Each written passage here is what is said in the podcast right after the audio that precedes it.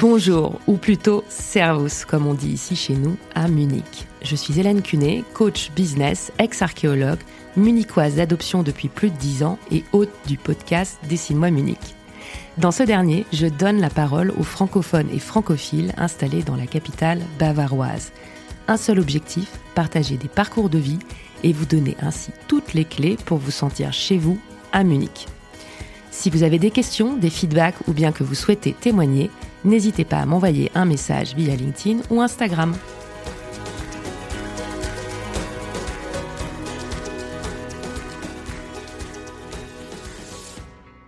Dans ce nouvel épisode, je t'invite à découvrir le parcours de Romain. Originaire de Touraine et d'une famille de viticulteurs, il choisit une autre voie et c'est une opportunité qui l'emmène à poser ses valises à Munich. Ce qui était censé être un séjour temporaire s'est transformé en du temps long puisqu'il y réside maintenant depuis 12 ans. Nous découvrons son cheminement depuis ses débuts en France jusqu'à son installation à Munich. Nous parlons de sa transition audacieuse de l'ingénierie informatique à la boulangerie et à la création de Miam München. Nous abordons des questions essentielles comme l'influence de notre héritage familial sur nos décisions, la quête de l'épanouissement professionnel, les défis de la reconversion et les stratégies pour surmonter les obstacles. Ce récit est un véritable témoignage de la capacité à se réinventer. Il s'adresse à tous ceux qui aspirent à un changement, qui se sentent limités dans leur carrière et cherchent un nouvel élan.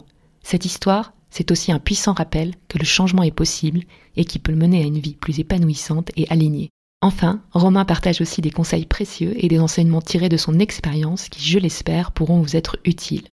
Que vous soyez expatrié à Munich, en pleine réorientation professionnelle ou simplement en quête d'inspiration, cet épisode est pour vous. Je vous laisse donc découvrir le parcours de vie de Romain et de sa transformation. Bonjour Romain. Bonjour Hélène. Je suis euh, ravie de t'accueillir sur, euh, sur le podcast et euh, surtout de, de, pouvoir parler de ton parcours qui est assez atypique. Alors, j'aime pas trop ce mot-là, mais c'est un mot, on va dire, sympa pour dire qu'il est riche. et riche pourquoi? Bah Déjà, tu vas, tu vas pouvoir nous partager ton, ton expérience à Munich, ce qui est un peu l'objet du podcast à chaque fois. Euh, ensuite, parce que euh, tu as fait une reconversion à 180 degrés, je pense qu'on peut le, on peut le dire. Et ensuite, bah, tu as pas mal euh, d'actualités, euh, notamment, euh, on en parlera, des ateliers à nous proposer pour s'occuper pendant ces, ces journées grises qui s'annoncent, préparer Noël. Alors, euh, enfin ceux qui écoutent le, podcast le, savent, j'aime bien commencer euh, toujours un peu par euh, par les origines. C'est un peu mon enfin mon, dada parce que je trouve que ça permet de poser un peu le décor et d'éclairer pas mal de choses. Alors Romain, est-ce que tu peux nous dire d'où tu viens? Je viens de Touraine en France, un petit village situé dans le sud du Loir-et-Cher, qui s'appelle Pouillet, il y a 800 habitants. je suis le dernier d'une fratrie de trois enfants.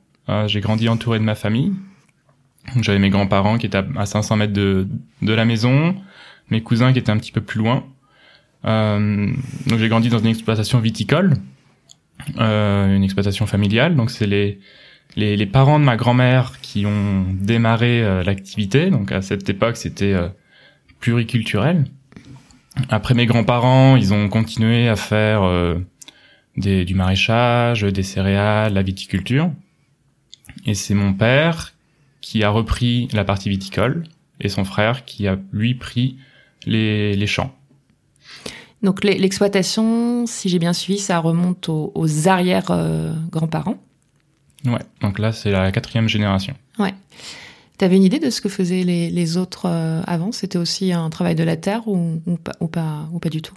Il y a des photos, on les voit euh, dans les vignes avec les chevaux et les, et le remorque en bois, euh, dans les champs également, euh, il y avait des fraises. Euh. À cette époque, déjà, toujours à l'époque de mon grand-père, je sais que dans dans la vallée, il y avait des asperges, il y avait des des fraises, beaucoup de maraîchage. Bon, aujourd'hui, c'est uniquement des, des céréales. ils ont laissé le maraîchage en Sologne. Est-ce que tu peux nous parler un peu de bah, de ton enfance Enfin, à quoi à quoi ressemblaient tes journées Comment tu l'es passé? Donc c'était un petit village de 800 habitants, comme je l'ai dit. Il y avait, pas grand chose à faire. Euh, la, bourgade la plus proche, euh, c'était à 10 minutes en voiture. Donc, euh, donc j'avais pas beaucoup d'activités périscolaires. Euh, je me souviens, j'allais souvent chez, chez mes grands-parents pour goûter, pour, pour déjeuner. Et euh, je, je, je, goûtais souvent au vin un petit peu dilué dans, dans un peu d'eau. Euh, les, ouais, donc le, le domaine, forcément, c'est, ça prenait beaucoup de place dans la famille. Euh, on partait pas souvent en vacances. Je vais pas me plaindre, on partait toujours une semaine au ski. Mais le reste du temps, je restais à la maison.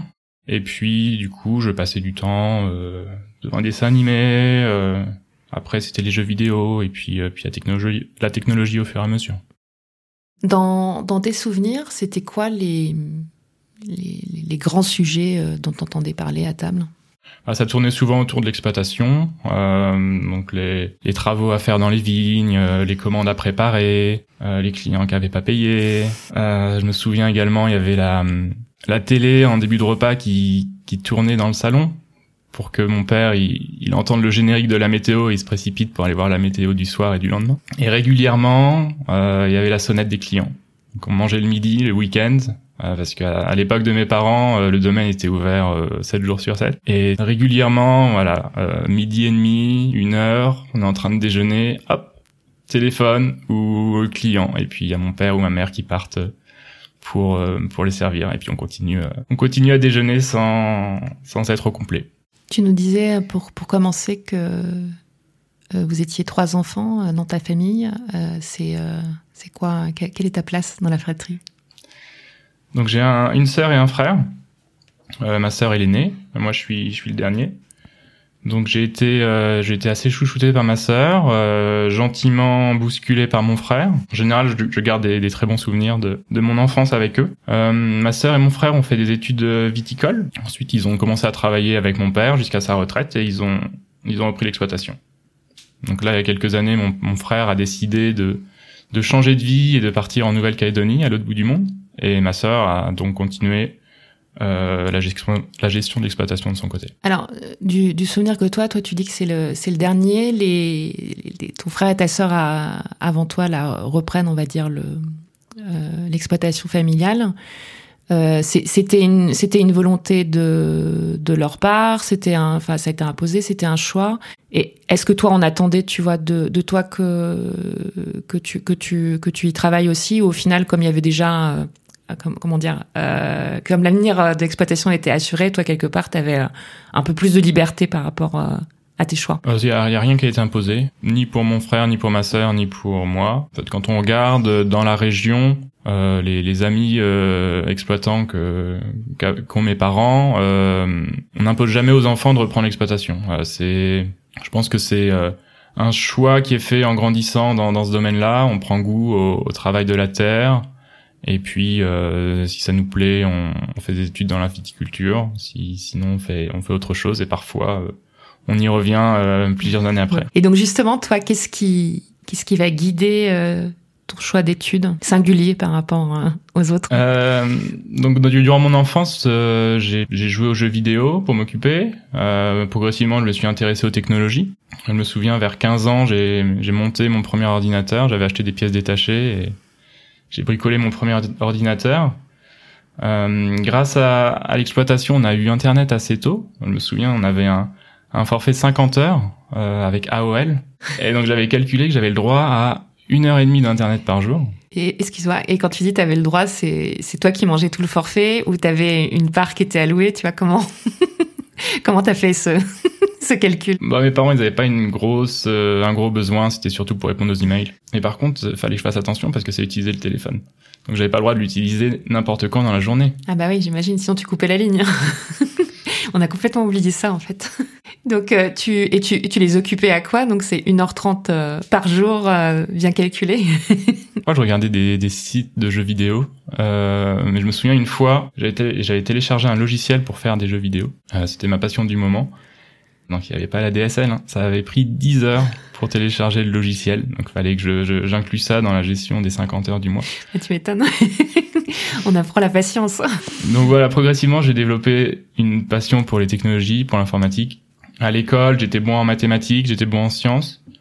Donc les enseignants, naturellement, ils m'ont encouragé à faire des études scientifiques. Donc j'ai passé un, un, bac S et j'avais pour objectif d'intégrer une école d'ingénieur. École d'ingénieur, donc tu atterris où? Puis bah comment comment ça se passe tes études? Mes études, ça m'a permis de m'échapper. Euh, de quitter la région. Donc euh, j'ai commencé à aller euh, en allant à Annecy et après j'ai fait mon école d'ingénieur à Compiègne. C'est un autre un autre paysage. donc les études ça m'a permis de voyager du coup en France, à l'étranger. Et pendant mes études du coup, l'éloignement ça a un petit peu réveillé en moi un intérêt pour pour mes origines, pour le travail de la vigne. Je trouvais ça quand même assez fascinant de de pouvoir créer quelque chose, donc là du vin, depuis la terre. Donc toute l'année, on va prendre soin d'une plante pour pouvoir récolter ses, fruits, les raisins, et le transformer en vin. Donc je trouve ça fascinant de partir de rien et d'arriver à faire du vin.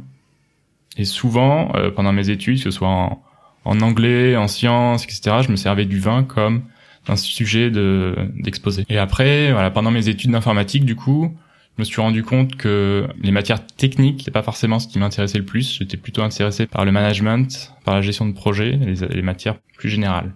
malgré tu vois ce, ce, constat, tu vas quand même poursuivre dans la tech et puis faire du développement. Donc c'est quand même quelque chose d'assez technique, je pense qu'on peut le dire.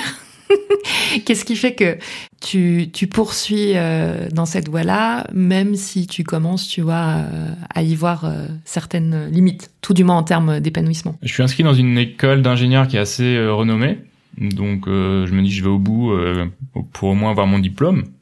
Après, je commencerai à trouver un travail en me disant que je peux évoluer rapidement vers un chef d'équipe ou la gestion de projet. Et puis je me dis de toute façon, si ça me plaît pas, je peux éventuellement retourner en Touraine pour, euh, pour faire du vin avec mon frère et ma sœur. Là, ce que je voulais te, te reposer comme question pour revenir euh, à, ton choix et puis ton rapport à ta famille, euh, j'ai bien compris que vous avez eu la chance parce que c'est c'est pas le cas dans toutes les familles de de pas que ce soit pas imposé, tu vois, de, de suivre absolument les traces des autres et ça c'est c'est chouette d'avoir cette liberté de choix. euh, toi, tu te tu prends quand même une voie, comment dire, plus plus intellectuel. Alors, enfin, tu vois, c'est pas, il y a pas de jugement de valeur là-dedans, mais euh, on est quand même loin, euh, tu vois, du, du, du, travail de la terre. Euh, c'est se retrouver derrière un bureau et tu vois pas dehors. Enfin, ça fait quand même un gros changement de cadre. Comment, comment, comment tes parents, comment ta, ta famille proche, ils, ils voient ce, ce choix-là? Alors dans mes dans mes études, euh, déjà au collège, au lycée, il y a eu beaucoup de j'ai eu beaucoup d'autonomie, euh, donc je pouvais je, gérais mes devoirs comme euh, comme euh, bon me semblait. et puis quand j'ai commencé mes études, il n'y a pas eu de, de jugement parce que c'était des études plutôt dans l'informatique plutôt que dans, dans, dans, la terre. Après, moi je me souviens que mon, mon cousin qui, qui fait les, les céréales là euh, il m'a souvent charrié euh, parce que je suis je suis plus un manuel mais je suis un intellectuel et c'était oui c'était rigolo mais après j'ai jamais eu euh, on m'a jamais forcé à revenir ou euh, jamais jugé sur les cette décision. Quand je voulais relever autre chose aussi, tu dis quand je demandais, bah, enfin, tu vois, pourquoi tu t'as persévéré dans la dans la voie tech, tu dis, bah, j'avais, euh, j'étais inscrit et puis j'avais envie de continuer. Ça, c'est, euh, tu penses que c'est quelque chose aussi qui, euh, enfin, c'est c'est un modèle, tu vois, qui est légué de se dire que finalement, bah, quand on commence quelque chose, on va juste juste au bout ou, tu vois, c'est une injonction ou non, c'est comme ça? Moi, c'est c'est ma façon d'être. Quand je commence quelque chose, j'aime bien finir. Après, je pense qu'il y en a beaucoup qui commencent et qui, enfin, c'est pas rare de, de quitter, d'arrêter l'école euh, en cours, euh, en cours d'études. Après, euh, ce que j'ai pas dit, j'avais, il y a aussi des, des choses qui m'intéressaient dans l'informatique. c'était plus le côté analytique, résoudre des problèmes. et ça, je l'avais grâce aux algorithmes de, de la programmation.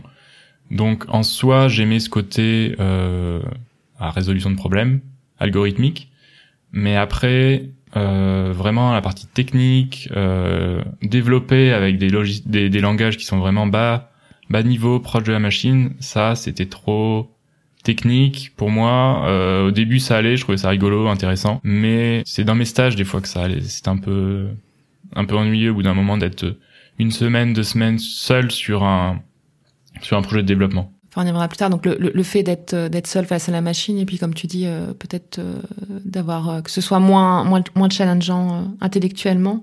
l'autre point important euh, pour, pour faire la transition, c'est euh, quelque part, enfin, tes, tes études, ça a été euh, ton, ton passeport pour, pour découvrir la France et j'ai envie de dire le, le monde, parce que ça, c'est quelque chose aussi que euh, qui va guider euh, tes premiers choix professionnels, c'est de, c'est de bouger. Ouais, bah, pendant mes études, euh, j'ai fait un stage en, en, Espagne, à côté de Barcelone. J'ai fait un semestre d'études en Suède, à Göteborg. Et puis, et puis du coup, là, il est venu le, le temps de choisir son stage de fin d'année, de fin d'études. Et donc, si t'arrives, donc c'est 2011, on redonne les dates pour remettre un cadre, donc plus de 10 ans tu arrives à Munich. Pourquoi, euh, pourquoi Munich? Puisque rien jusqu'à présent ne, ne t'avait mené euh, en, en, Allemagne. Comment tu trouves euh, cette opportunité? Alors l'opportunité c'est assez rigolo. J'ai organisé, enfin je, faisais partie de l'équipe d'organisation d'un forum étudiant pour mon pour mon université. Donc ça c'était deux jours de travail assez assez intense. Et euh, en fin de journée, à la fin du forum, j'avais un peu de temps, donc j'ai fait le tour des entreprises et, euh, et je commence à discuter avec un recruteur euh, qui me pose des questions. Euh, il est pointilleux, envahissant, il insiste. Euh, donc au bout d'un moment, euh, je lui dis ok, ça fait deux jours que je travaille sur le forum, je suis fatigué. Euh, je sais pas où vous voulez en venir, donc je vais je vais partir. Une semaine plus tard, je reçois un mail de, de eux, donc Amadeus, qui me demande de, de choisir trois sujets pour continuer dans le processus de recrutement. Donc euh, j'ai choisi les sujets qui étaient euh, qui étaient à l'étranger et donc à Erding à côté de Munich. Euh, donc pourquoi Munich? Parce que euh, Oriane euh, a fait un, son semestre Erasmus à, dans le nord de l'Allemagne à côté de Brême et elle était enchantée de son séjour. Donc moi comme je connaissais pas l'Allemagne, je me suis dit bon pourquoi pas? Alors pour les gens qui connaissent pas Oriane, hein, Oriane c'est c'est ta ta, copine de l'époque qui est ta femme euh, maintenant. Euh, petite question par rapport au recruteur. Tu, tu penses que d'avoir été cash, ça l'a convaincu ou?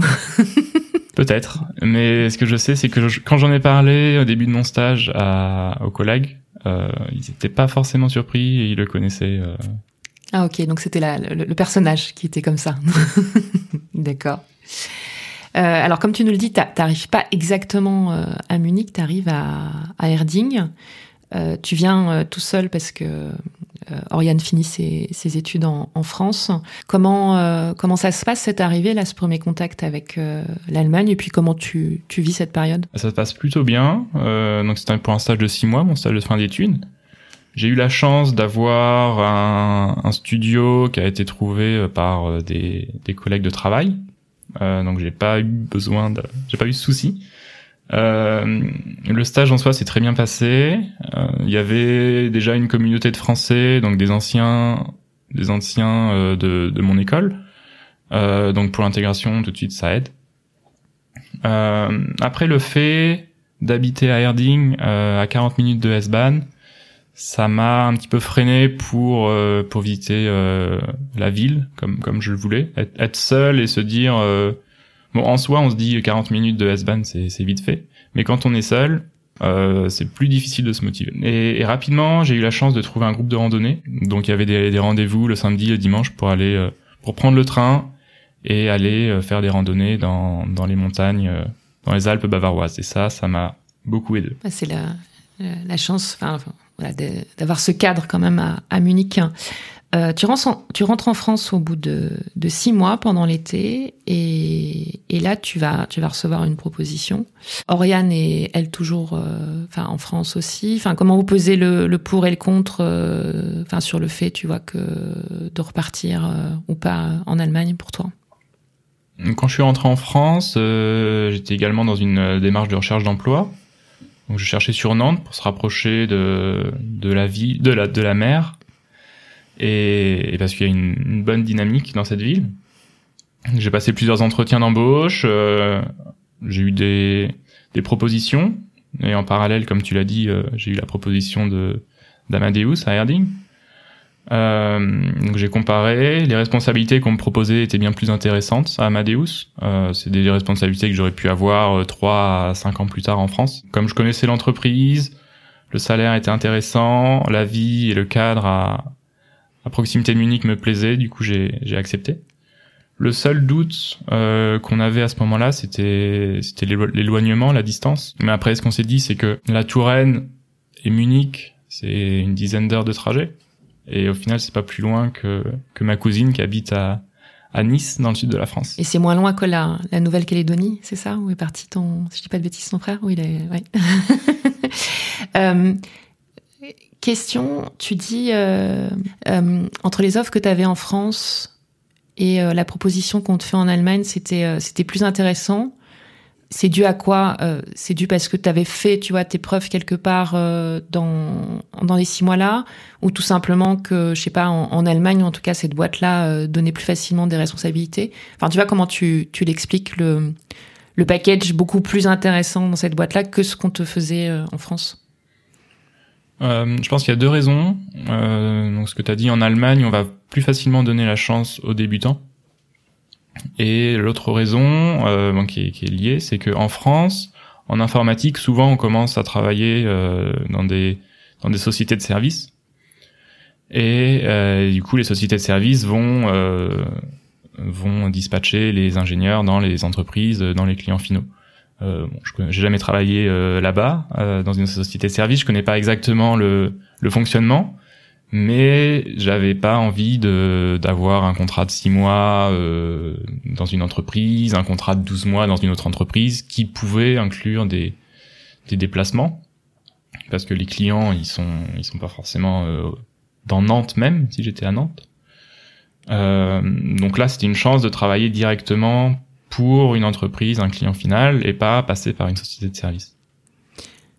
Oui, et puis bon, a priori, quand, quand on évite les intermédiaires, euh, enfin le, le flux, on va dire, euh, d'argent est plus, est plus direct. Quand tu retournes en Allemagne, cette fois-ci, euh, tu choisis pas Erding, tu choisis Munich. Ça change quelque chose?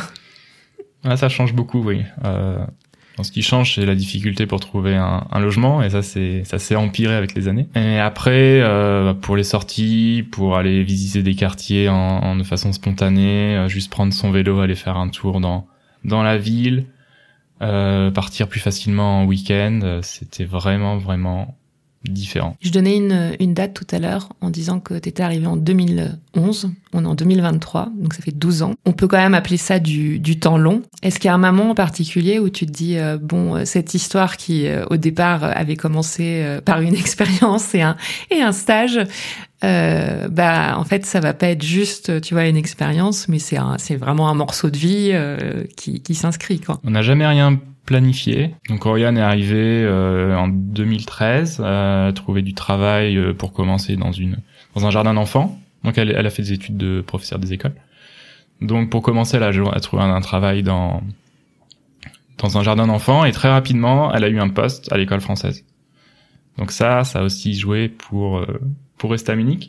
Mais comme quand on est arrivé, en fait, ça a jamais été prévu pour du long terme. Euh, on s'est toujours dit que on va prendre euh, les choses comme elles viennent. Euh, on va rentrer d'ici 5 ans. Et bon, ça fait ça fait 12 ans maintenant. On a deux enfants, des conditions de travail qui sont assez euh, idéales et puis un cadre qui nous plaît. Donc on est toujours là, on prend les choses comme elles viennent et euh, on se dit peut-être que dans 5 ans on rentrera. Ouais. Donc on, on, on fera rendez-vous pour pour dans 5 ans. euh, on, on, a fait un, un, petit un petit détour là par le par le par le par le privé par, pour parler un peu de Munich. Euh, si on reprend un peu le, fil de, ton parcours pro, des études en informatique, 2011 tu arrives, 2018, euh, si euh, je fais référence à ton site, c'est là où tu dis que tu vas avoir vraiment des, des, prises de conscience, tu vois, par rapport au travail, ce que tu veux en faire et mûrir ton projet de reconversion. Est-ce que tu peux peut-être nous nous parler un peu de ton évolution euh, professionnelle, comment ça se passe et, comment on arrive à un moment donné euh, bah, à, ce projet de reconversion. Quoi. Tu vois, c'est les étapes. Donc comme je disais, j'ai commencé à travailler pour Amadeus, une grande entreprise de, de 10 000 employés partout dans le monde. Euh, je m'étais dit qu'au bout de 5 ans, je, j'irais dans le management, dans la gestion de projet. Sauf que pendant ces 5 ans-là, je me suis rendu compte que dans une grande entreprise, euh, et dans le management, il y a des promesses non tenues, il y a l'hypocrisie, il y a les politiques de management euh, qui sont intéressantes, mais mais c'est pas vraiment ce dont j'avais envie. Donc, donc après cinq ans, je change complètement. je, je choisis une start-up de 30 employés, sans hiérarchie. Et du coup, ça me, ça me pousse à retourner vers le développement. donc ça a marché les premières années. Euh, et progressivement, je vais perdre euh, la, la, passion pour le, pour le développement. Je me faisais la, réflexion que là, c'était, euh, t'avais pris une décision euh, là aussi à 180 sur sur la sur la structure. tu dis progressivement, je perds ma passion. Comment comment elle se passe cette érosion? Enfin, ou qu'est-ce qui tu vois, qu'est-ce qu'il a créé Qu'est-ce qu'on a à son origine? Ça a peut-être commencé par un léger burn-out euh, en 2018, quand j'ai développé, j'ai travaillé beaucoup sur un sur le lancement d'un nouveau produit juste avant la, naissance de Marcel, mon premier mon premier garçon. Ce qui est sûr, c'est que c'est que l'organisation sans hiérarchie ne m'a pas aidé. Euh, en, en, 2019, euh, lorsque je suis rentré de congé parental, on a on a fait également un, voyage avec Marcel en van euh, en Croatie et en, en Monténégro. Donc quand je rentre de congé parental, euh, l'équipe euh, dans laquelle je travaillais n'existe plus. Euh, et puis, on, du coup, on me demande de définir mon rôle, euh, de définir mes responsabilités. Donc là, ça a été, euh, ça a été très dur. Euh, et c'est depuis vraiment ce moment-là que j'ai des, des hauts, des bas dans, dans ma vie professionnelle. Alors quand tu me dis ça, j'ai envie de te dire, mais euh, en fait, avoir une, une, carte blanche sur le papier, ça a plutôt l'air sympa. C'est très intéressant comme, comme organisation. ça m'a beaucoup appris. Après, je pense que c'est pas pour tout le monde. Il euh, y a beaucoup de possibilités, il y a pas beaucoup de cadres. Tant qu'on travaille avec avec la passion, tant qu'on a la passion dans son travail, euh, ça va. Mais mais dès que ça ça diminue, ça on peut être rapidement dépassé. Ce que je trouve euh, enfin intéressant dans la manière dont tu as approché et construit euh, les choses, c'est que on peut vraiment dire que t'as pas agi, tu vois, sur sur un coup de tête que c'est vraiment une discussion qui a été maturée, que et, et que avant euh, quelque part euh, de créer ton activité, euh, tu as déjà euh, essayé d'opérer différents changements au niveau de, de ton environnement de, de travail. T'écris sur ton site après des années derrière un bureau, ma réflexion sur l'alimentation a changé avec la naissance de mon premier enfant. Est-ce que tu peux nous en dire un peu plus justement sur cette réflexion au niveau de, de l'alimentation. Oui, en attendant notre, premier enfant, en attendant Marcel, on a eu une grosse prise de conscience sur, euh, sur notre impact environnemental et ce qu'on qu'on voulait lui transmettre. Donc ça nous a pensé à, changer nos habitudes euh, de vie, nos habitudes alimentaires, euh, à réduire nos, nos déchets. Donc on voulait quelque chose de, le plus naturel possible pour, euh, pour lui, pour lui transmettre. Euh, donc on a fait le choix d'une maison de naissance. Euh, on a fait le choix de passer en, en d'essayer les couches lavables, enfin d'utiliser des couches lavables euh, sans plastique, puis euh, vraiment changer nos habitudes alimentaires, c'est-à-dire des aliments euh, locaux, des aliments bio, acheter les produits secs en vrac. Donc on a vraiment, on allait plus régulièrement au marché euh, pour trouver tout ça et on cuisinait, on cuisinait déjà beaucoup, mais on a cuisiné encore plus et avec des, des produits d'une autre euh, d'une autre provenance, vraiment vraiment local, saisonnal, de préférence bio. Tu parles également d'une deuxième prise de conscience qui a lieu cette fois-ci pendant euh, le confinement, c'est ta rencontre avec euh, le levain. Tu peux nous parler de ta rencontre avec le levain? En fait, en y repensant, ça devait être euh, juste après le confinement, quand on a commencé à, revoir du monde, parce que j'avais déjà en tête de, de travailler, enfin d'essayer de, de, de, faire du pain au levain.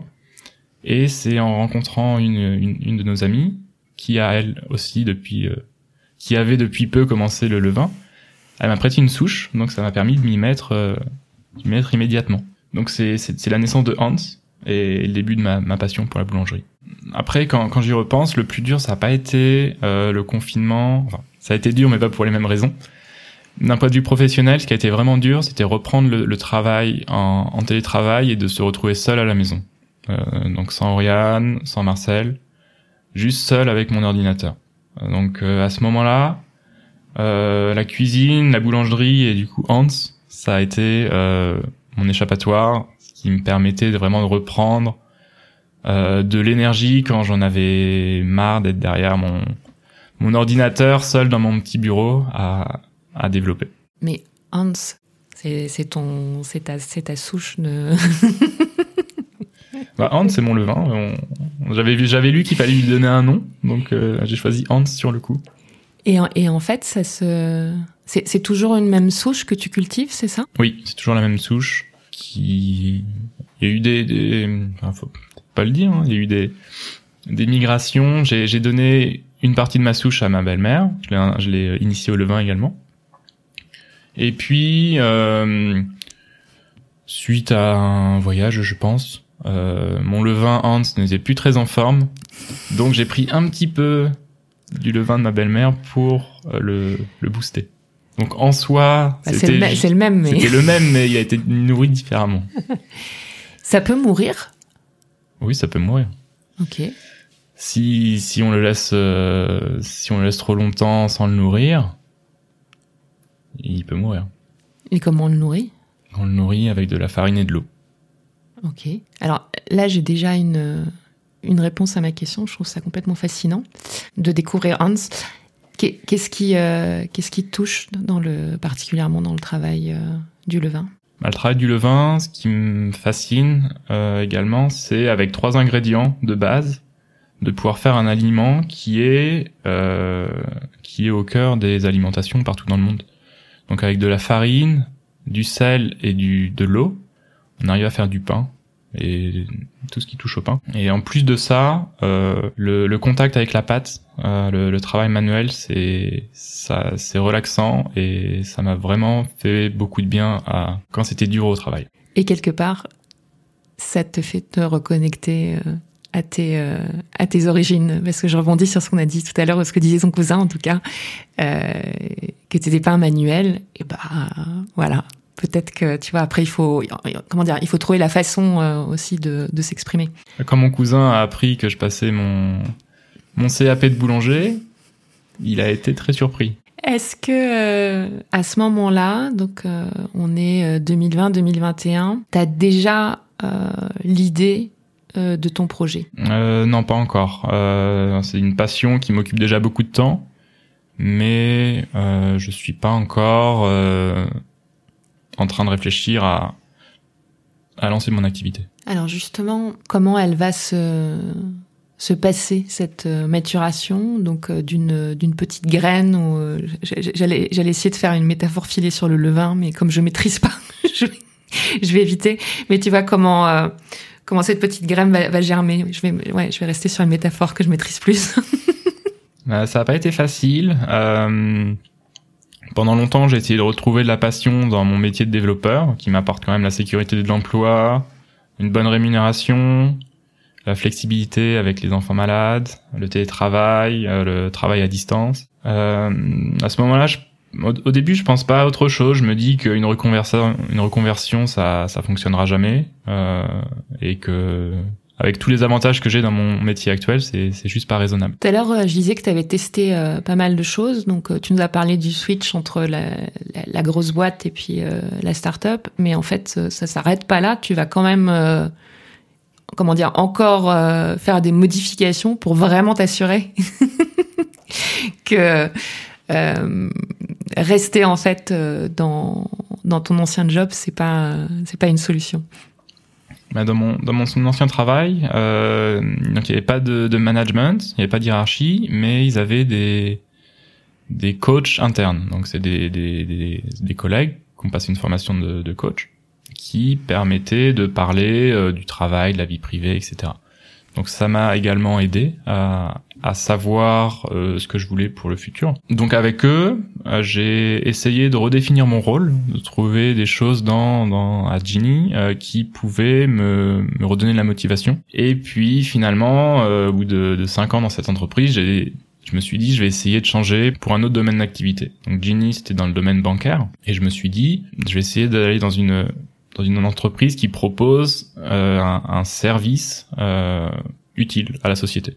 Et je m'oriente vers une start-up également euh, dans le domaine médical. Donc, euh, ils souhaitent proposer un, un logiciel pour aider euh, la gestion administrative des, des docteurs et pour faciliter également la prise en charge des patients. Euh, très rapidement, je me rends compte que ça ne ça ne fonctionne pas et j'arrive plus à développer. Quand est-ce que que tu dis vraiment stop et euh, que tu abandonnes euh, cette quête de, tu vois, garder ce métier-là en, trouvant une solution, en, changeant, tu vois, l'environnement de travail En 2022, suite à la naissance d'Emile, j'ai vraiment plus envie de me retrouver derrière un ordinateur.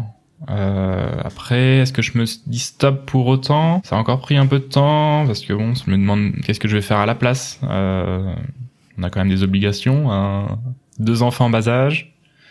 Euh, donc là, je m'interroge beaucoup à ce moment-là. Et justement, euh, j'aimerais bien qu'on rentre un peu plus en, en détail, puisque euh, je pense que ce que tu ce que as traversé, c'est comment dire, c'est des questionnements que, que, tout le monde se pose à un moment donné quand il en a ras-le-bol de son travail et qu'il aimerait bien tenter autre chose. Ça a été quoi pour toi les, les plus grandes barrières justement pour, pour, pour concrétiser, je vais y arriver, ce projet? La plus grande barrière, ça a été euh, le manque de temps pour soi. Donc avec euh, avec deux enfants en bas âge, il y a toujours des imprévus entre les maladies, garder une maison en ordre, euh, puis d'autres projets, euh, d'autres projets du quotidien personnel. Je j'arrivais juste pas à, voir, euh, enfin je savais pas comment sera fait le, le lendemain entre les, les, les, nuits qui s'enchaînent où on dort pas et, et ne pas pouvoir se projeter, se dire bon j'ai deux ou trois jours pour moi pour penser à ce que je veux faire euh, ça m'a beaucoup manqué et ça m'a euh, beaucoup freiné pour euh, réfléchir à ma, reconversion. je savais que, que ça allait pas en informatique, je me voyais pas y retourner, mais j'avais juste pas assez de temps de qualité pour réfléchir à euh, quoi d'autre. Autre barrière, c'était la confiance en soi. Pendant plusieurs années, euh, ça allait pas bien au travail. Euh, ça a beaucoup impacté ma confiance en moi. Et sans confiance en soi, on a du mal à se, convaincre soi-même de ce qu'on veut faire, de nos capacités. Et si on n'est pas convaincu soi-même de ce qu'on veut faire, on n'arrive pas à convaincre ses proches, sa famille, et ça nous aide pas à reprendre confiance en nous. c'est un cercle un peu vicieux, quoi, quand on y réfléchit. c'est ça. Et après, la dernière barrière, c'est, j'en ai déjà parlé, c'est, c'est la raison. Donc, euh, on a, j'ai deux enfants, euh, un crédit à rembourser. Avec l'informatique, ça nous apporte, euh, ça m'apporte une situation stable et, et sûre. Donc, est-ce que c'est raisonnable de, de tout plaquer? Euh, de se lancer dans l'inconnu. C'est aussi quelque chose qui, qui fait peur et qui freine à, ce, à cette prise de décision. Pour rebondir sur ce que tu disais sur euh, la confiance en soi, se, se convaincre soi-même pour être capable de, de convaincre les autres. Aujourd'hui, euh, Miam Munich existe. Comment tu gagnes en confiance ou tout du moins, comment arrives-tu à un moment donné à te convaincre que, que tu vas y aller, que tu vas le faire et le faire? Quand j'ai rangé mes papiers là, il y a pas longtemps, je me suis rendu compte que les mes premières notes pour euh, pour cette idée, pour Miam Munich, bon, ça, ça s'appelait pas comme ça à ce moment-là, mais euh, ça faisait plus de deux ans que j'avais écrit sur un sur une feuille de papier euh, toutes ces idées de toute cette idée d'activité.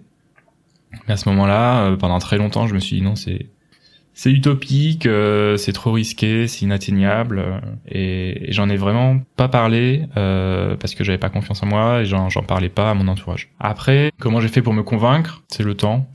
j'ai commencé en 2021, je me suis inscrit, donc je travaillais encore. Je suis inscrit pour le pour le CAP boulanger en candidat libre, et peu de temps après, en 2022, début 2022, j'ai été euh, licencié de, de, cette entreprise qui travaillait avec les, avec les médecins. Un mal pour un bien, on m'a permis d'avoir un peu plus de temps. J'ai bénéficié du chômage pendant pendant pendant un an. Euh, donc ça m'a permis d'avoir du temps pour euh, pour préparer le CRP, pour avancer dans les projets perso, euh, pour préparer la naissance d'Emile. Donc en juin, j'ai passé mes, mes épreuves théoriques du CAP. Pour la pratique, euh, j'ai dû attendre septembre parce que ma convocation est tombée le jour de la naissance d'Emile. C'est un joli clin d'œil. Et... Et, tu l'as eu, on va dire, au, au, rattrapage, mais enfin du premier coup, mais au rattrapage parce que tu n'as pas pu assister à, à l'épreuve de base, on va dire. Enfin, ouais, j'ai eu la chance de pouvoir euh, passer l'épreuve de rattrapage en septembre. Avant qu'on passe euh, à Miam Munich, j'ai une question. Alors, perso, euh,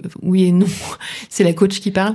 Tu, tu dis que tu as, écrit euh, quelque part, enfin ta, ta vision là il y a deux ans sur un carnet. Tu, tu te rappelles quand est-ce que tu l'as écrit? Il y a eu un moment particulier ou c'était des euh, Quand j'étais, je me souviens quand j'étais à Genie, j'avais des, des, idées de d'entreprise quand j'avais vraiment des des creux. Au tout début, je voulais faire ah, c'était avant le Covid, ça. Des quand quand j'allais beaucoup au magasin de vrac et je voulais organiser des livraisons de de vrac pour les entreprises. Parce que dans mon entreprise, il y avait euh, Il y avait des, des céréales, enfin des graines, euh, des, des muesli qui étaient proposés aux employés. Et ça arrivait en, en sac plastique. Donc moi je me suis dit euh, une idée d'activité ça pourrait être de, de livrer euh, dans des dans des, des bocaux euh, consignés du muesli, des graines pour les employés. J'ai bien fait de pas me lancer parce qu'après il y a eu le Covid et maintenant le télétravail. Mais euh, voilà, j'avais des idées comme ça. Euh, après, j'allais pas plus loin parce que j'avais, euh, pour pour les raisons dont, on a déjà parlé, la raison, euh, manque de confiance. Euh, quant à mon activité de Miam München, je pense que c'était encore ouais mes, mes derniers mois à Ginny où j'ai commencé à, à, penser à ça. mais je peux pas le dire avec certitude. Donc 2022, ton CAP boulanger, congé euh, comment on dit ça, euh, rupture conventionnelle, euh, etc. Euh, congé, deuxième congé parental. C'est ça, j'ai pas de bêtises. Euh, et vous partez ensuite, donc là on arrive où 2023, à nouveau en van, en Albanie et en Grèce. Tu rentres en 2023 et là, tu t'y mets concrètement. Juste... Oui, vas-y, pardon. Pardon. Euh, juste avant, fin 2022, du coup, euh, une fois que j'ai mon CAP en poche, je me suis dit que je pourrais plus retourner en informatique. Donc là, je suis retourné voir euh, l'agenture Furabyte, donc le, le, pôle, le pôle emploi allemand, et euh, je leur ai dit, je suis d'accord. L'informatique, on peut retrouver. Ils voulaient pas me donner des formations parce qu'en informatique, ça recrute. Bien sûr. Mmh. Et j'ai fini par insister. Je leur ai dit, mais d'un point de vue euh, de ma santé, euh, je peux pas retourner en informatique. Ça sert à rien que je trouve une, une, entreprise et que je revienne vous voir dans trois mois parce que ça marche pas. Et j'ai fini par avoir quelques formations sur euh, la création d'entreprise qui m'a qui m'a fourni les bases. Et ça m'a permis du coup de faire avancer euh, progressivement euh, mon projet. Donc euh, faire mûrir avec un un business plan, se poser les questions euh, des formes juridiques de la création d'entreprise, les contraintes que ça apporte, etc. C'est euh, peut-être une aparté, et puis euh, si ça arrive à des personnes, euh, j'ai vécu un peu la même chose que toi, où euh, moi je bossais dans le marketing digital, donc ce qui est aussi un, on va dire un, métier où, où l'employabilité est, est, ultra forte. Même histoire, on voulait pas me comment dire, me, me, proposer de formation ni quoi que ce soit et me euh, envoyer directement euh, déjà des, des, offres.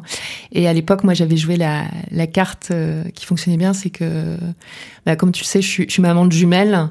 Et donc j'avais dit que bah là j'avais euh, j'avais des jumelles et tout à enfin à gérer donc enfin je je pouvais plus euh, voilà avoir un un métier euh, extrêmement prenant etc et que là donc j'avais aussi une idée de création d'entreprise bah c'était la bonne solution euh, pour moi pour euh, euh, comment dire équilibrer ma vie et en plus moi j'ai j'ai pas eu une rupture conventionnelle mais j'ai été arrêtée par par mon médecin donc euh, pour un début euh, de bord burn-out. Et ce qu'il faut savoir, c'est que en, en, Allemagne, contrairement à la France, euh, si on démissionne, on peut démissionner pour raison médicale. Et donc dans ce cas-là, il n'y a pas de, on a le droit au chômage déjà, et il n'y a pas de carence, il n'y a pas ces trois mois de, carence. Donc, enfin, voilà, si ça peut servir à quelqu'un. Qu'est-ce qui euh, donc euh, là je comprends euh, tout le côté administratif etc. Euh, peut-être est-ce que tu peux nous dire comment tu mets les choses en place pour arriver euh, à aujourd'hui? Et puis peut-être est-ce que tu as tu vois des des conseils à donner ou des choses que tu ferais un petit peu différemment. Donc oui, tu as parlé de mon voyage, de notre voyage en van avec Émile en, en 2023. donc j'ai je, je continue à mûrir mon projet trouver un bon équilibre. on veut quand même profiter du voyage. C'était surtout quand on est rentré en août 2023 où j'ai démarré les, les, démarches administratives. Je voulais absolument trouver un nom avant de commencer mon site, avant de m'enregistrer, etc. Euh, ça, c'était une la première erreur euh, parce qu'en tant qu'indépendant, en tant qu'auto-entrepreneur, on n'a pas besoin d'un nom d'entreprise. Donc, euh, avec le recul, j'aurais dû faire la création d'entreprise, pour avoir un numéro de TVA, pour avoir toutes ces démarches, le démarrer bien plus tôt, quitte à payer un formulaire pour ajouter un nom un peu plus tard, parce que 50 euros, ça change, ça change rien, si ça nous permet d'avoir plus de temps. Et puis, en fait, comme tu dis, ce qu'il faut, euh, donc toi, tu as une activité, enfin, comme la mienne qui est Gewerbe, mais en fait, euh, quand on est une Gewerbe Einzelunternehmen, c'est euh, c'est notre nom en fait qui est important et qui doit figurer et on a le droit et on peut euh, si on veut euh, tu vas mettre un nom d'entreprise mais grosso modo ce qui enfin ce qui est nécessaire c'est ton prénom et ton nom euh, donc effectivement, c'est comme tu dis, c'est quelque chose qu'on peut qu'on peut rajouter ou même remettre à côté sans, enfin, tu vois, à partir du moment où il y a ton prénom et ton nom, c'est ok. Donc voilà, les démarches a commencé par euh, par ça, par s'inscrire. Euh, ensuite, le mise en place du site web, de les premières communications. Et puis après, c'était les, les, premiers rendez-vous pour pour les cours de cuisine. le délai, j'avais prévu. Enfin, j'ai pas vraiment prévu le de délai. J'ai pris les choses comme elles venaient, euh, en fonction du temps que j'avais, euh, des contraintes avec les enfants. Euh. euh, mais le délai est beaucoup trop court. Faut faut faire son site deux à trois mois avant de lancer son activité, dans l'idéal. Comment comment t'as bossé sur tes euh, sur tes offres? Comment tu les as packagées Tu vois? Comment c'est c'est venu l'idée? T'avais enfin t'avais déjà ça en tête T'avais expérimenté des choses T'as vu d'autres choses ailleurs Tu vois? Comment ça s'est euh, construit ce que tu proposais? Euh, Ce que je proposais, bah, c'est vraiment euh, les sujets qui me tiennent à cœur. J'ai juste regardé ce qui se ce qui se fait à Munich, savoir s'il y a une une demande pour ça. J'ai vu que beaucoup de cours de cuisine étaient complets plusieurs mois à l'avance. Il y a des cours de boulangerie au levain qui étaient complets aussi, donc bon, je me suis, je me dis il y a une demande. Après les cours en soi, j'ai vraiment envie qu'ils soient à mon image. Donc euh, j'ai j'ai pas assisté à, un cours de cuisine avant de lancer mes premiers. Euh, je, je pense pas que ce soit une erreur. Pour l'instant, j'ai eu des bons retours, donc euh, je préfère ne pas me faire influencer par par ce que les autres proposent et vraiment proposer ce qui fait du sens à mes yeux. Ça c'est quelque chose d'important et et enfin, je pense un des gros problèmes qu'on a tous, c'est de, de, vouloir souvent se, se comparer mais justement ce qui peut être un obstacle, tu vois, à, proposer des choses qui sont euh, qui sont vraiment alignées avec euh, qui on est. En parlant d'alignement, euh, parlons de ta mission. cuisiner avec raison et respect. Est-ce que tu peux nous en dire plus? Tu parlais là de faire les choses à ton à ton image. Euh, moi, j'ai l'impression que là cette euh, cette mission, enfin, ça a été, euh, enfin, c'est la pierre, c'est la pierre angulaire, tu vois, quelque part de ton projet. Oui, bah, j'ai toujours vu ma mère cuisiner. c'est encore plus présent dans la famille d'Oriane. Pour moi, cuisiner les ingrédients de, de saison, c'est quelque chose de naturel. Et c'est important qu'on revienne à ses bases, euh, qu'on cherche pas trop compliqué et qu'on sache de nouveau qu'est-ce qu'il faut cuisiner à quel moment de l'année. Comme j'avais dit avant, depuis 2018 et la naissance de Marcel, euh, on s'est posé de nombreuses questions sur, sur nos habitudes. On a réduit notre quantité de viande, on a favorisé les produits locaux, euh, évité les emballages tant que possible et réduit euh, nos déchets alimentaires, notamment euh, s'est mis à manger nos épluchures de pommes de terre en faisant des chips. Euh, ou alors les, les fans de carottes, hein, ça fait un pesto délicieux. Euh, donc tout ça, voilà, c'est mon mode de vie. Euh, et je suis convaincu que c'est quelque chose d'important et je souhaite le transmettre aux autres. Alors la transmission, c'est quelque chose qui est, euh, essentiel pour toi euh, et notamment j'ai vu qu'il y avait beaucoup de, cours qui étaient à destination des enfants et, aussi donc en, binôme parents-enfants. Justement, qu'est-ce que tu as envie de, de, transmettre aux enfants et comment, comment tu, le, fais? Peut-être que tu peux nous donner un exemple donc les enfants, là j'ai un atelier à l'école française, euh, je donne des cours de cuisine tous les mercredis. Et donc du coup, mercredi dernier, euh, on avait déjà planté de l'ail en octobre. C'est un atelier cuisine et jardin, donc on va un petit peu au jardin de l'école. Et euh, donc du coup, on, allait voir le jardin et les gousses d'ail avaient déjà germé et euh, développé des racines. Donc du coup, euh, les enfants ils étaient ravis et c'est chouette de, leur montrer la nature à quelle vitesse elle, elle pousse. J'ai un autre exemple en, octobre. Euh, c'était un des, premiers cours que j'avais. Euh, J'ai apporté un coin. Donc je leur ai montré euh, aux enfants qu'est-ce que c'est que ce fruit? C'est une pomme, euh, c'est une poire. Il y avait des réponses euh, toutes différentes. Et parmi les 12 enfants, euh, donc entre CE2 et CM2, parmi les 12 enfants, il n'y en avait aucun qui connaissait ce fruit. Donc ça, c'est c'est euh, une victoire pour moi. C'est vraiment le genre de valeur que je veux transmettre, donc de de cuisiner avec tous les fruits et tous les légumes, même ceux qui sont moins connus, moins faciles à travailler. Donc là, on a fait des, gelées de coin et des, des pâtes de fruits. C'était super. Donc je cherche à, à les sensibiliser euh, voilà, sur les fruits et légumes de saison, locaux, euh, à ne pas consommer industriel et qui comprennent les impacts de, des gâteaux qu'on peut acheter dans le commerce. On a déjà étudié les, fiches d'ingrédients, par exemple, sur un gâteau. Donc on a fait une recette de, de, de petit écolier euh, et, on a comparé euh, différents paquets de gâteaux qu'on peut trouver dans le commerce pour voir quels sont les ingrédients qu'il faut éviter. Alors, euh, tu proposes vraiment des, ateliers, on va dire, tout, tout public. La, la, prochaine série, elle a lieu le, le 2 décembre. Est-ce que, enfin, l'objectif c'est ça, c'est d'avoir des séries comme ça une fois, deux fois par mois? Enfin, comment tu au niveau du rythme Comment tu vois les choses? Oui, le rythme pour, euh, pour le moment ce serait proposer une, euh, un week-end une fois par mois. Et je propose des cours à partir de 3 ans. Donc ça commence par des cours, euh, des cours parents-enfants. le 2 décembre, ce sera sur les Pletchen. le mois dernier, on avait fait des, des bretzels au levain et puis notre propre basda. Donc j'ai mon CAP de boulanger et une passion pour le levain, donc forcément ça va prendre une place importante dans mes cours. Le 2 décembre, ce sera pour faire ces, viennoiseries. Ok, ouais, donc parce que là, il y, a deux semaines, hein, c'est ça, c'était euh, c'était faire son pain euh, au levain. Donc celui-là, tu le, tu le reproposes pas ce cours, mais c'est focus sur les viennoiseries, c'est ça? Tu proposes à nouveau aussi, comment on appelle ça, un accord, je reprends tes mots, euh, mais 20. Ah, pour ça, j'ai plusieurs formats.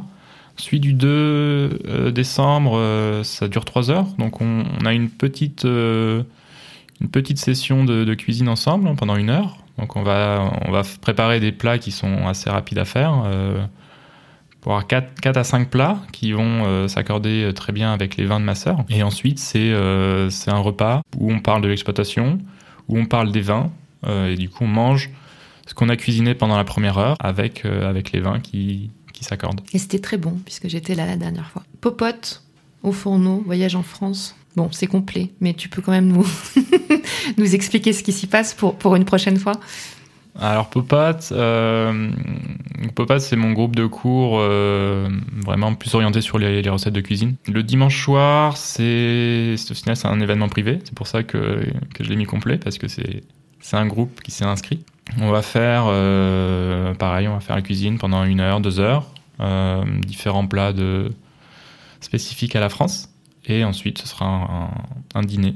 Alors, pour, euh, pour préciser hein, toute ton offre, tu as donc des, cours en groupe, parents, enfants, enfants, adultes, avec différentes thématiques, souvent le fil rouge du levain, mais tu proposes aussi des prestations sur mesure. Oui, donc là, on, vient d'en parler, c'était un, c'est un repas, un événement privé. Euh, mais j'ai également de prévu un anniversaire d'enfant le, 16 décembre. Euh, en janvier, je vais euh, à domicile pour faire des cours de viennoiserie avec des copines. Cool. Et, j'espère rapidement pouvoir convaincre les, entreprises de travailler avec moi, soit pour des team events, donc ce que je propose déjà, cours de cuisine suivi du dîner, ce que j'aimerais beaucoup, ce serait partir vraiment sur du team building pour pouvoir euh, réutiliser mon, expérience dans une grosse entreprise, dans une petite entreprise, sans hiérarchie, les différents workshops euh, que j'ai pu avoir en, interne. Et du coup, j'aimerais réutiliser cette expérience pour proposer des, des, exercices de team building orientés sur la cuisine et, euh, et finir évidemment par une dégustation ensuite. Tu as fait donc ta, ta première série euh, d'ateliers il, y a, il y a deux semaines. Hein. Je, sais, je suis à peu près bon au niveau des dates. Euh, comment, comment ça s'est passé? Comment tu t'es senti euh, Ça s'est très bien passé. Je me suis bien senti. Je me suis senti à ma place. et c'était surtout le cas pendant mon cours de, boulangerie au, levain, ma, passion. Tu vois. Après, quand on s'aligne, justement. Est-ce que tu peux nous dire qu'est-ce que ça représente en, en termes logistique, la préparation de ces cours Alors la préparation, donc c'est une journée de cours. J'avais trois, trois cours différents euh, pendant la journée. Donc c'est en amont euh, tester les recettes à la maison plusieurs fois pour être sûr qu'elles fonctionnent bien, pour les adapter. Euh, ensuite, il faut préparer les supports, les supports de cours que je donne aux participants les imprimer. Euh, ce qui prend beaucoup de temps, surtout en début d'activité, c'est la communication pour trouver les, participants. Et ensuite, euh, juste avant euh, l'événement, donc le vendredi, c'est aller faire ses courses, c'est préparer le matériel dont on aura besoin.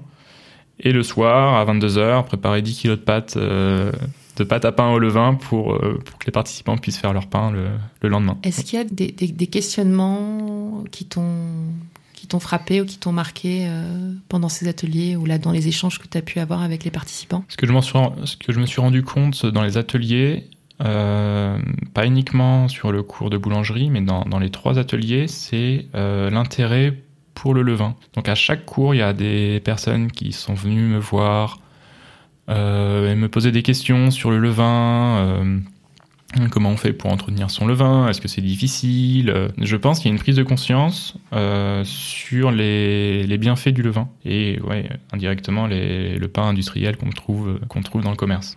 Ce qui m'a, également euh, frappé, c'est, l'ambiance, l'atmosphère qu'il y avait dans mes cours de cuisine. C'était, euh, pas quelque chose de formel, c'est, c'est pas ce que je recherche. C'était plus un moment d'échange. J'ai senti que les gens étaient à l'aise il y avait des discussions, c'était naturel. Et, et voilà, j'ai envie que, euh, que les gens, les participants qui viennent, ils passent un, un bon moment convivial et que ce soit pas juste moi qui, euh, qui dicte mon cours euh, et puis hop, c'est la fin, merci d'être venu, au revoir. Qu'est-ce que tu tires comme, comme bilan, comme conclusion de, de cette première expérience J'ai eu des très bons retours. Euh, donc les gens étaient contents. J'ai eu des retours constructifs pour m'améliorer également. Et des, suggestions pour les cours à venir, euh, notamment sur, euh, sur les pains, le pain sans gluten, sur des recettes végétariennes ou véganes. Donc je pense que les, thèmes que je propose, le contenu que je propose, c'est d'actualité, ça intéresse les gens et, du coup il y, a un public pour ça. Est-ce que tu peux dire maintenant que que tu es aligné? Euh, Pas complètement. Euh, je, vis de ma passion. Euh, je n'ai pas de contraintes imposées. Je, je peux décider ce que, ce, que je veux, ce que je veux faire, ce que je veux proposer. Mais ce qui me manque actuellement, c'est un équilibre avec ma vie, avec ma vie familiale. Donc il y a énormément de travail encore lié au lancement de l'activité, euh, je suis convaincu que, que, ça viendra rapidement, mais pour être complètement aligné, j'ai besoin de retrouver euh, cet équilibre travail euh, familiale. De quoi tu es le plus fier aujourd'hui? Je suis le plus fier d'avoir pris la décision de changer, d'avoir concrétisé mon projet et, surtout d'avoir survécu à, à, cette première journée de cours avec des, comme j'ai dit, des retours assez des retours très positifs, euh, bienveillants et, constructifs. Si, euh, si on va un peu plus loin, là, si on pense vision, euh, qu'est-ce qu'on peut, tu vois, de, te souhaiter dans 5 ans? Alors dans 5 ans, c'est forcément d'arriver à, en vivre, donc d'arriver vivre de à vivre de ma passion, et en ayant trouvé cette équipe familiale. J'espère le trouver avant, avant 5 ans, bien sûr. Ah, c'est des choses qui se font en, s'ajustant, et puis bon, les enfants, les enfants grandissent aussi. Ce qui sera, ce qui sera important pour moi aussi, c'est que c'est de voir que les participants, ils, partent avec quelque chose de mes cours. Donc, ils puissent parler de, de, de ce qu'ils ont appris à leurs amis, à leurs proches, et les sensibiliser à, à cuisiner avec raison et respect. Avec, euh, avec le recul que tu as maintenant, euh, alors l'entrepreneuriat, le, projet est, encore euh, nouveau, mais euh, je dirais si, euh, on regarde aussi ton, parcours pro, les, les, choix que tu as faits, comment tu les as mis en place, ce serait quoi tes conseils ou tes apprentissages là, que tu pourrais donner à quelqu'un, un, qui se pose des, questions justement sur, sur sa place au travail, et puis après, bah, comment en fait, comment on met euh, ça en place, euh, une reconversion Ce qui est important, c'est d'avoir du temps. Euh, du temps pour réfléchir, mais aussi du temps pour s'entourer. Donc s'entourer soit avec un coach ou alors une personne de confiance. avoir du temps et, et réfléchir à son idée tout seul, ça va pas être très efficace, mais pouvoir en parler, pouvoir échanger, douter, se questionner, ça, ça fait vraiment avancer. Euh, et aussi euh, reprendre confiance en soi et puis se dire que c'est pas juste utopique, que, que c'est possible. ça joue, ça joue beaucoup. Je lisais, euh, alors je sais pas si c'est une, si c'est certainement une étude, j'ai pas les chiffres en tête, mais que de base, entre quelqu'un qui est enfin super doué, compétent, expert mais euh, qui croit pas en soi et quelqu'un euh, qui a une confiance absolue en soi, mais peut-être tu vois des euh, techniquement, etc. Enfin, ou ce qu'on veut, peut-être pas les mêmes compétences. Bah, celui qui y arrivait entre guillemets, c'était celui qui avait qui avait la confiance en soi. Et c'est vrai que on peut être excellent sur tous les autres domaines, mais mais s'il n'y a pas cet ingrédient-là, c'est très compliqué. Et je dirais encore plus quand tu es ton propre patron. Est-ce que euh, est-ce que tu as d'autres choses à ajouter, Romain, ou on peut passer aux, petites questions rapides pour, pour finir cet entretien? On peut, on peut, passer aux questions rapides. Quel est le quartier où tu te sens chez toi? Euh, Edahausen, le, le, quartier où nous habitons depuis, euh, depuis plus de dix ans. Alors, on a parlé euh, beaucoup de, de bien manger et bien boire. Est-ce que tu as une adresse gourmande à nous recommander à Munich? Alors là, tu pourras me reposer la question dans deux ans avec les, les enfants. Euh, ça fait On a fait une petite pause dans les restaurants, bizarrement. Donc quand, quand les enfants seront plus grands, quand l'activité sera bien en place, euh, j'ai bien l'intention de retrouver le chemin des restaurants. Donc on en reparlera. Ton plat munichois ou allemand euh, préféré? Euh, Je ne sais pas autrichien, donc ce serait le, le, Kaiser. On n'est pas loin, hein. on l'accepte. C'est un sujet polémique. Le Kaiserschmarrn, euh, mais à ma façon. Donc, euh, le vin avec euh, caramélisé au beurre salé. Ça donne envie. Hein. Bah, peut-être une. Tu, le proposes déjà en cours, mais je me dis peut-être une idée de, de cours ou de recette à faire dans, dans, tes cours. Ou tu veux, tu veux pas, tu veux pas donner la recette? Si, avec plaisir. J'ai prévu de le faire avec les, les enfants à l'école. Ah, top. Un lieu ou deux, hein, si tu veux, euh, coup de cœur dont tu as envie de nous parler? Euh, Deux lieux coup de cœur qui sont assez différents. Le premier, c'est la maison de naissance, euh, donc là où Marcel et Émile sont nés. C'est quelque chose qui est assez spécifique à l'Allemagne. Donc c'est un endroit avec des, uniquement des sages-femmes. pas de pas de médecins, c'est pas médicalisé pour permettre aux, aux, aux, enfants de naître dans des endroits, dans des conditions les plus naturelles possibles. Euh, moi, je me souviens, euh, c'est quelque chose qui m'avait frappé pendant les, les, le cours de préparation à l'accouchement. En allemand, un hôpital, c'est un Krankenhaus, donc la, maison des malades. Et on n'a pas vraiment envie que notre enfant il naisse dans une maison de malades. J'avais jamais fait le, la traduction. Et le deuxième lieu, tu nous parlais de deux lieux? Le deuxième lieu, c'est Food Hub. C'est un supermarché euh, coopératif qui, qui, se trouve à Giesing. Euh, donc les produits souvent bio, euh, des produits locaux, régionaux. Donc c'est un supermarché qui propose des prix plus attractifs aux membres, qui n'est uniquement ouvert aux membres. Et il faut donner trois heures euh, de son temps tous les mois, travailler dans le magasin, à la caisse, euh, mise en rayon, pour, euh, pour pouvoir faire ses courses là-bas. Mais je suis vraiment impressionné par la qualité des produits, parce que c'est les membres qui proposent des nouveaux produits. Et du coup, euh, donc les prix sont plus intéressants que, dans les supermarchés bio de Munich. Et on peut y aller les yeux fermés. On sait que euh, même s'il y a un produit qu'on ne connaît pas, c'est un produit de qualité parce que ça a été proposé par les autres, euh, les autres membres. Je mettrai les, liens, comme d'habitude, dans la description du podcast et sur, sur le site. 24 heures à l'extérieur, euh, de Munich euh, avec euh, des amis en visite Qu'est-ce que tu conseilles? Alors c'est un format de, journée bien rempli que, que j'ai fait plusieurs fois. une sortie, une petite sortie randonnée à la montagne, suivie par une baignade dans un lac. Et sur le chemin du retour, on s'arrête dans une petite fête de, fête de village pour avoir une idée de, l'ambiance de, l'Oktoberfest à, petite échelle et de façon très euh, traditionnelle. Hmm. Et certainement plus, plus authentique, entre guillemets, qu'à certains endroits. un, livre, un site, euh, une ressource pour, euh, pour découvrir Munich? Alors un site, s'appelle Mietvergnügen. Il y a beaucoup de, de contenu sur les bars, les sorties à faire avec les enfants, les restaurants, les quartiers, etc. Très bien fait, ouais. Alors le podcast, il s'appelle Dessine-moi Munich.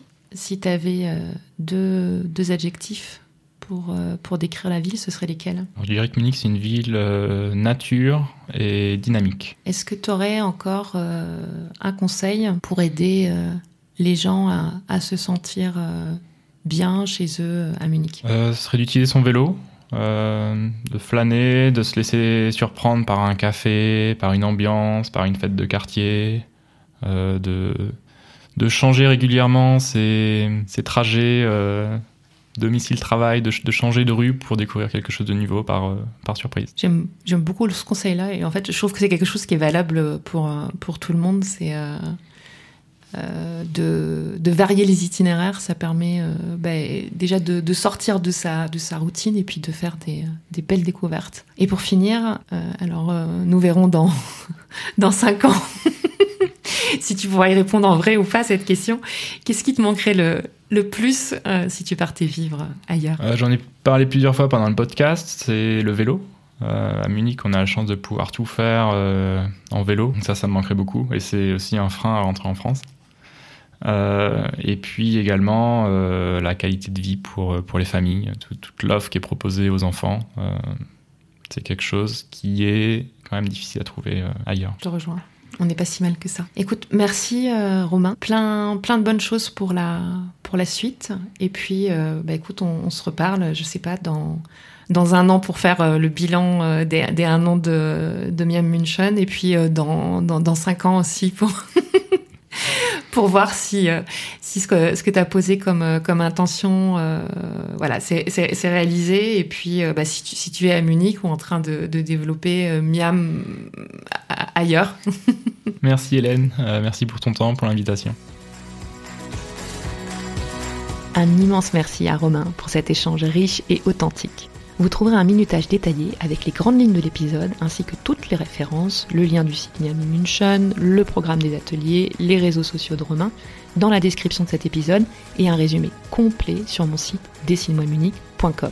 Pour soutenir ce podcast, vous connaissez la chanson, laissez 5 étoiles et un commentaire sur votre appli préférée. Enfin, si vous avez des retours, des suggestions ou simplement que vous voulez nous dire merci, m'encourager, n'hésitez pas à m'écrire via LinkedIn c'est mon canal de communication privilégié. Il vous suffit de taper mon nom et mon prénom, Hélène Cunet, et vous me trouverez sans problème. À bientôt pour un prochain épisode.